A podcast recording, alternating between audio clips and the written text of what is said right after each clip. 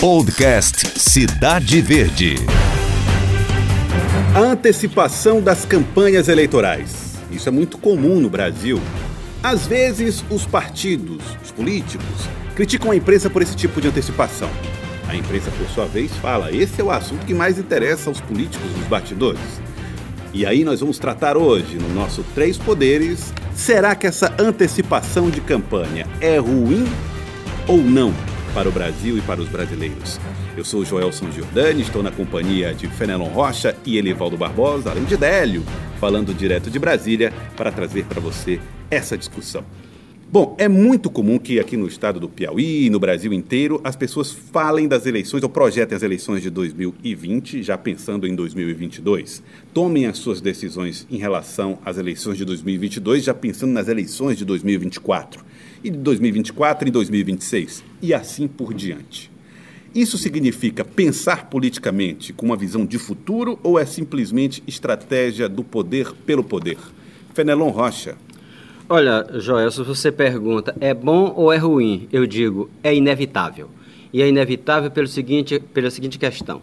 Nós vivemos nos últimos, nas últimas décadas a chamada campanha mediatizada. Isso quem estuda campanha política diz que tem a campanha pré-moderna, a moderna e a pós-moderna. Se você vai lá na moderna, principalmente na pré-moderna, a campanha acontecia naqueles seis meses de, de, eh, de, efetiva busca do voto, porque você construía a campanha na base de relação de liderança. E antes disso não se tratava do assunto. E, e antes disso não se tratava do assunto. Quando vem o processo de mediatização, que ele se torna mais forte a partir do advento da televisão, ele é pautado não pelas relações de liderança, mas pela relação com a, o, o, eleitorado em geral a partir de uma construção de imagem, de opinião pública, etc. Isso antecipa porque todo mundo começa, no primeiro momento, a construir a sua imagem voltada para a eleição seguinte. E qual é esse primeiro momento? É na hora que acaba a eleição anterior.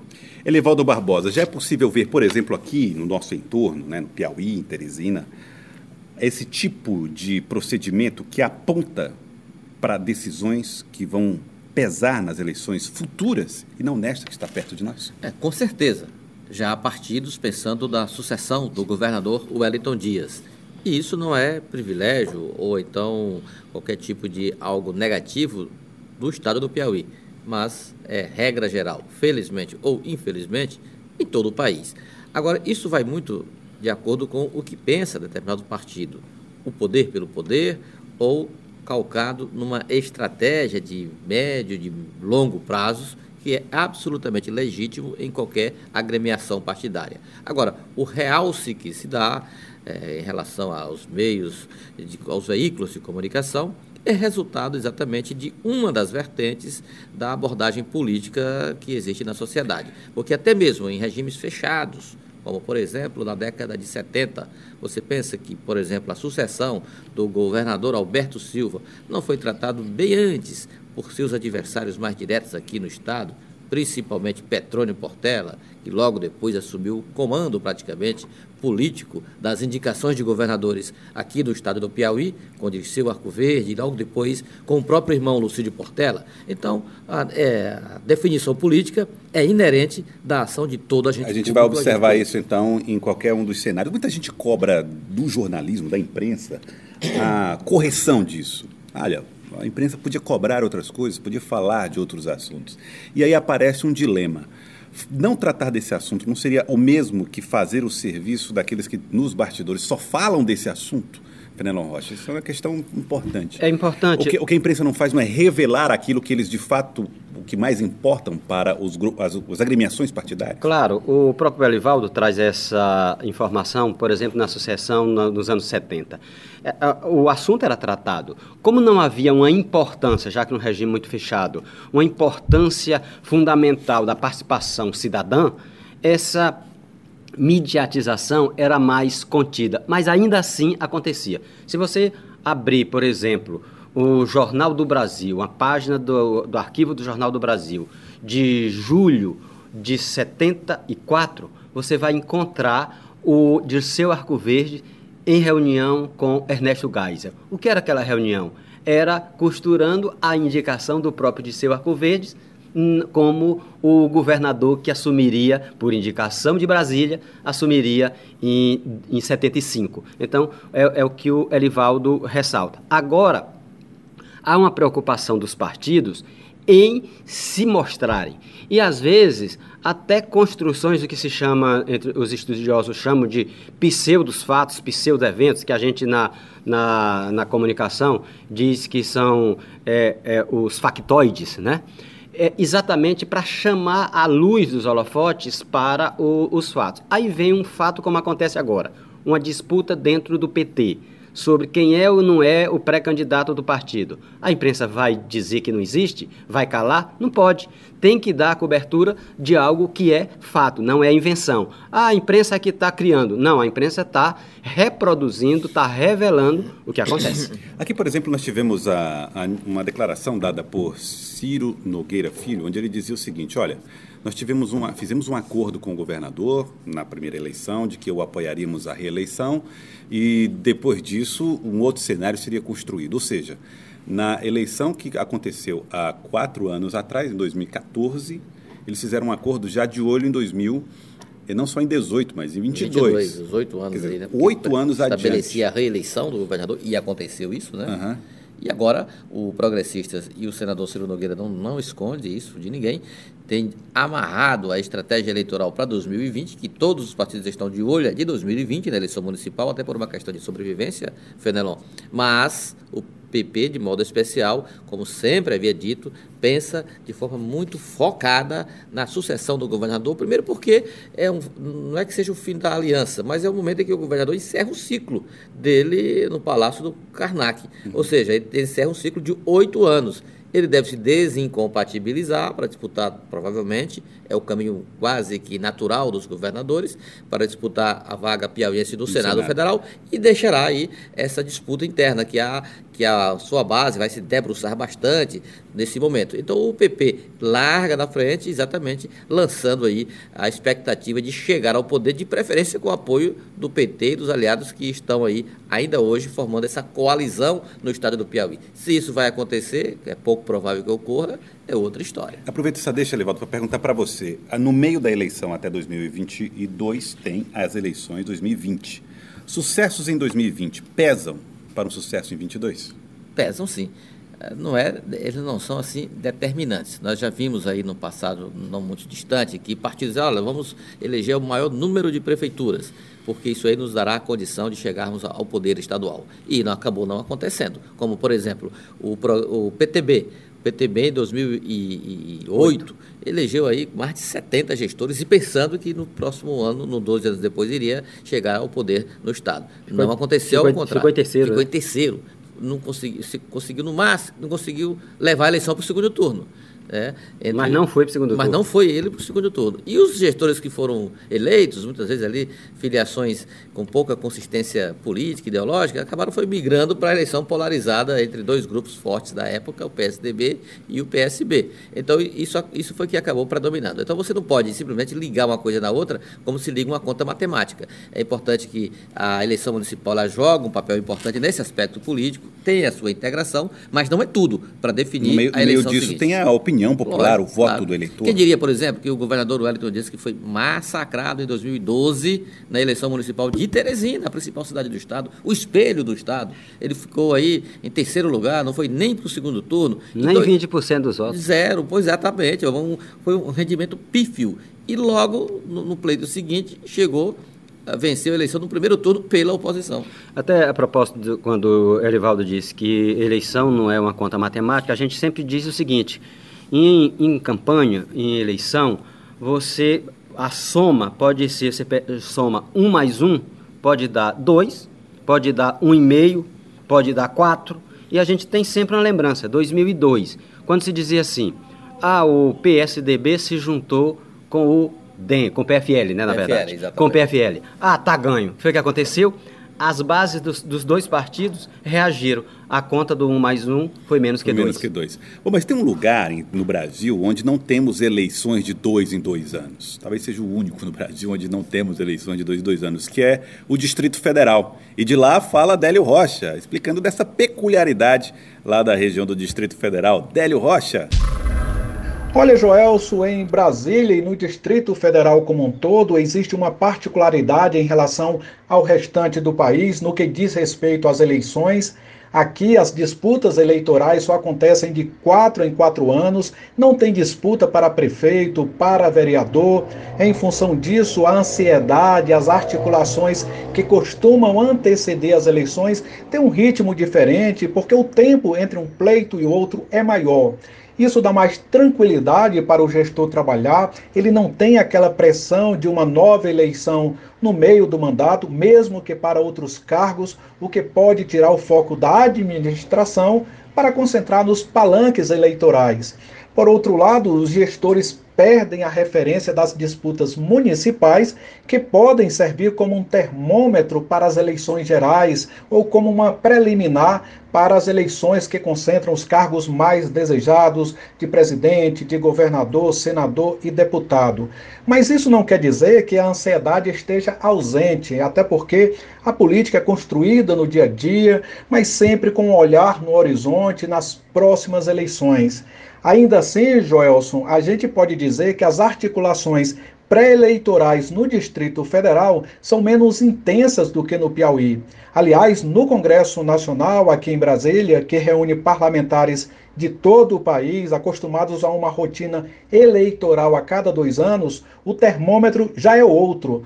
O tema eleição para os deputados e senadores de outras regiões é discutido com mais frequência, está sempre na ordem do dia, portanto, é fonte permanente de ansiedade. Joelson.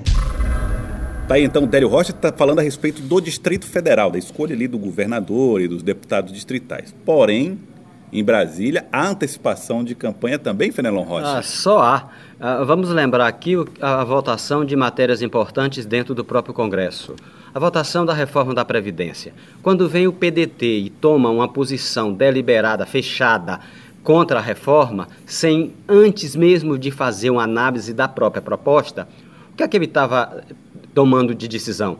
Uma decisão contra o governo Bolsonaro e de olho não em 2020, mas já de olho em 2022. Então, os movimentos que acontecem dentro do Congresso têm muito a ver com essa antecipação eleitoral. Você vai demarcando território e, de preferência, criando problema para seu potencial adversário. Isso sem falar, Fenelon, até no comportamento de governadores, por exemplo, de São Paulo, João Dória Júnior, que já começa a tirar farpas em Bolsonaro, não por ah, desencontros ou atropelos administrativos, mas pensando na eleição presidencial de 2022. O mesmo acontece com o governador do Rio de Janeiro, José Witzel, do PSC, Wilson também Wilson Witzel, aliás, nessa é, agora que ele é do PSC e também já existe esse desencontro. A crise no PSL, por exemplo, é uma crise de comando. É claro que é uma crise interna ali, por particularidades da própria sigla, mas não deixa de ter também, ou pelo menos de ser explorado o viés da eleição presidencial de 2022.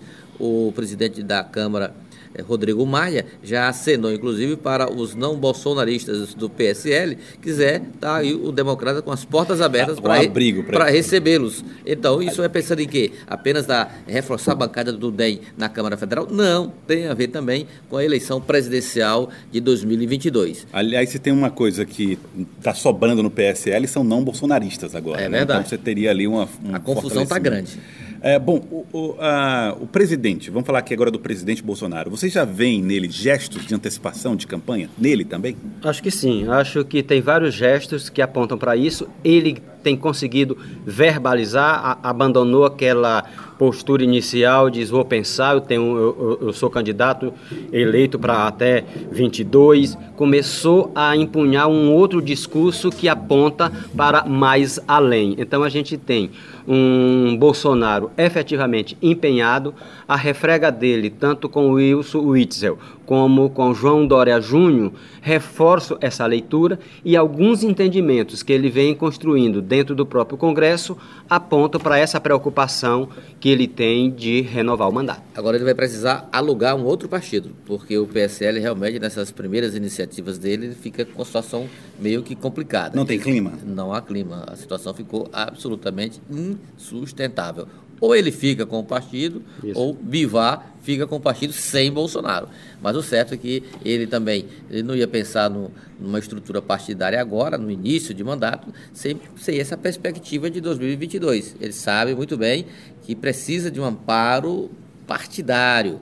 Não adianta só as peculiaridades da eleição do presidente Bolsonaro, como a força das redes sociais, do estilo dele, a negação ao PT, enfim, mas ele precisa de uma estrutura partidária que lhe dê sustentação, inclusive, para a governabilidade. Bom, antes de eu passar para o último tema que eu quero discutir com vocês, vou ouvir a opinião do Délio Rocha. O Délio também tem uma posição a respeito dessa antecipação de campanha direto de Brasília. Délio Rocha. Eu diria, Joelso, que em geral a antecipação do processo eleitoral não é uma medida salutar. Do ponto de vista estratégico e da perspectiva de poder, pode até ser benéfico para um grupo político ou pode fortalecer uma determinada liderança partidária e abrir caminho para uma vitória nas urnas lá na frente. Mas a questão, Joelso, é que isso acaba desviando a atenção para temas menos urgentes. E para ilustrar, posso usar um exemplo no plano nacional, o exemplo do presidente Jair Bolsonaro. No momento, o governo federal enfrenta dificuldades em diversas áreas. A economia, por exemplo, não vai bem, o desemprego é muito elevado. Esta semana a gente acompanhou registros que revelam um crescimento do abismo social entre ricos e pobres no Brasil. Então, num cenário como este, o presidente Jair Bolsonaro não deveria estar preocupado com as eleições de 2022 mas em vários momentos ele já anunciou sua candidatura à reeleição, já rompeu politicamente com o governador do Rio de Janeiro, Wilson Witzel, isso porque Witzel também manifestou interesse de disputar o Palácio do Planalto em 2022. Bolsonaro também não dialoga mais com João Dória, porque o governador paulista é outro que alimenta o sonho de chegar à presidência da República. Só que ainda estamos bem, estamos bem longe de 2022 e Bolsonaro está precisando de aliados, de apoio para colocar o Brasil nos eixos. E ao antecipar o processo eleitoral, ele cria mais problemas do que soluções. Joelso, e considero a disputa antecipada ainda mais preocupante nestes tempos de muitas fake news nas redes sociais, que criam um clima ainda mais beligerante. E usando novamente como referência o Plano Nacional, a gente vive um momento de muita polarização e intolerância no cenário político. O Brasil, que se dividiu de maneira agressiva nas últimas eleições, está longe de voltar a se unir. E o país talvez precise respirar um pouco mais antes de gastar suas energias em um novo processo eleitoral. Joelson. Tá aí então o Délio falando de Brasília. Bom, a última questão, que é a questão chave, que eu acredito que é o que preocupa mais as pessoas que nos ouvem antecipar campanha prejudica o governo? A administração fica prejudicada até que ponto, Fenelon? Bom, fica prejudicada porque a gente tem uma cultura política da relação e da troca, né? Da relação de governo e da troca de benefícios que o governo pode oferecer. Aí o que é que acontece? As gestões que deveriam seguir um curso normal de obras, de projetos, ela começa. De desagrado, às vezes. É, ela começa a nortear todas as ações em função desse objetivo de troca. Além disso, a gente precisa lembrar que algumas ações ficam é, limitadas em razão da legislação eleitoral. Mas isso eu nem considero o principal. Eu considero mesmo como principal essa nossa cultura da troca e de fazer do próprio governo, da gestão, da posição dentro de, de uma estrutura administrativa, um, um instrumento fundamental para conquistar votos. É aquela história, Fenelon, se o gestor, seja prefeito, governador ou até mesmo o presidente da República, guiar a sua administração apenas vinculando os seus atos administrativos ao processo eleitoral que ainda vai surgir, aí sim ele compromete profundamente a qualidade da sua gestão. Agora, se ele ficar opinando, como ah, vamos deixar para decidir depois, é importante a, ah, trazer esse aliado para cá, é importante fortalecer a base, é importante a governabilidade, ou seja, esse discurso, tudo bem, desde que ele não interfira nas suas medidas administrativas. Porque, Mas, do contrário, ele vai lotear o governo antes do tempo, ou a prefeitura, ou a presidência da República, e aí sim, com graves prejuízos ao processo administrativo. Mas às vezes esse discurso de vamos deixar 2020 para 2020 não passa de discurso, né? Exatamente. Porque ele está dizendo isso, mas na prática está tal. trabalhando para trazer o deputado tal para a base dele, já pensando em somar aquele partido, trazer o segmento X também para somar eleitoralmente. Então, Já é, fazendo ataques a grupos adversários Exatamente. futuros. Disse, tem um- na, na literatura da ciência política diz que os partidos se, é, é, se fortalecem para ganhar governos. Quer dizer, eles se fortalecem, ganham governo para implementar políticas públicas. Mas no Brasil e em quase todo o mundo, na verdade, os partidos implementam políticas públicas para ganhar governo. É a essência que tem marcado a atuação partidária. E aí, você que nos ouve, o que, é que você pensa? Você acha que essa antecipação de campanha é uma característica com a qual devemos conviver? Algo que devemos combater? Ou até, quem sabe, essa antecipação de campanha faz com que os políticos estejam cada vez mais atentos às opiniões populares, com medo de perderem votos? Você também pode formar a sua opinião. Quero agradecer a Fenelon Rocha, Elivaldo Barbosa, Délio Rocha de Brasília e, principalmente, agradecer a você que ouve o nosso podcast. Voltamos na semana que vem com outro tema para você. Um grande abraço. Podcast Cidade Verde.